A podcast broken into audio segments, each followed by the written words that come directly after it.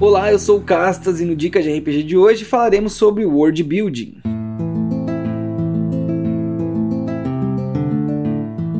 O Dicas de RPG é um oferecimento da Bardos Shop, bardosshop.com.br. Acesse e atualize já o seu guarda-roupa.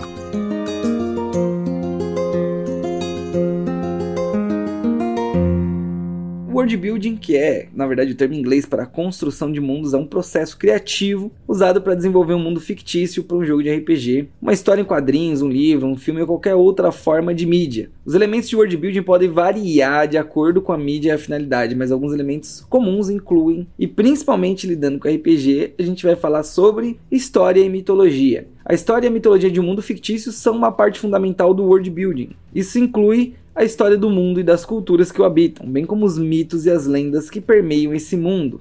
Geografia. A geografia é outro elemento importante do world building. Isso inclui a topografia, o clima, os corpos d'água e a vegetação do mundo. E eu insisto aqui que isso é extremamente importante para o mundo, porque você percebe que um mundo de RPG bem criado, por exemplo, um mundo de fantasia, é aquele que te coloca dentro daquela cena, independente de qual ela seja. Então vou citar a literatura para dar um exemplo de que o castelo de Hogwarts ele é tão bem definido, tão bem dissertado, que você se sente dentro daquele castelo, mesmo ele mudando de posição, as escadarias no caso. Citando o mundo de Tolkien, do Senhor dos Anéis, ele descreve tão bem a geografia do local que você sabe até as características de um rio, vídeo os rios de Valfenda. Dentro de um RPG, um mundo como Dungeons and Dragons, um mundo mais especificamente como o de Greyhawk, ele descreve, ele tem mapas que te colocam imersos dentro da experiência. Então isso não é besteira. A geografia é extremamente importante, não só para você dizer que uma coisa é uma ilhota, quando na verdade ela não é mas para que você consiga descrever e colocar os seus jogadores dentro de um poço de profundidade e de imersão muito grande.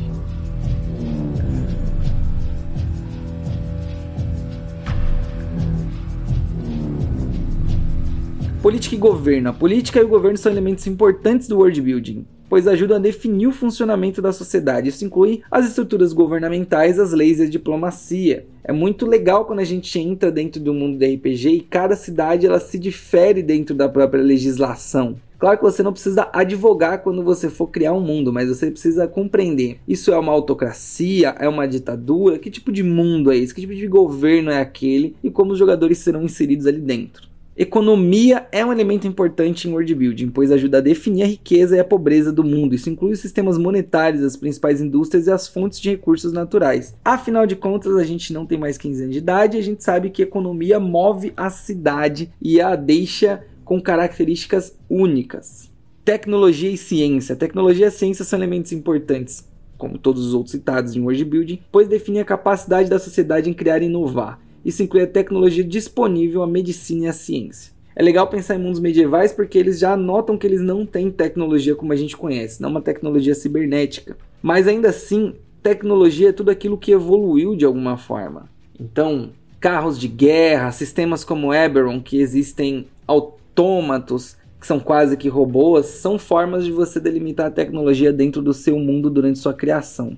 Seres e as criaturas, então, é só aqui que a gente vai falar sobre os seres e as criaturas, depois de a gente ter criado tudo isso que a gente falou. Os seres e as criaturas, eles são a chave para o world building, pois eles dão a vida ao mundo. Isso inclui a fauna e a flora, bem como criaturas míticas e sobrenaturais. E por falar em sobrenaturais, a magia e o mundo sobrenatural é um dos últimos elementos a comporem o seu world building. Pois dessa forma eles dão ao mundo uma sensação de mistério e maravilha. Isso inclui as forças mágicas, as criaturas sobrenaturais e habilidades especiais.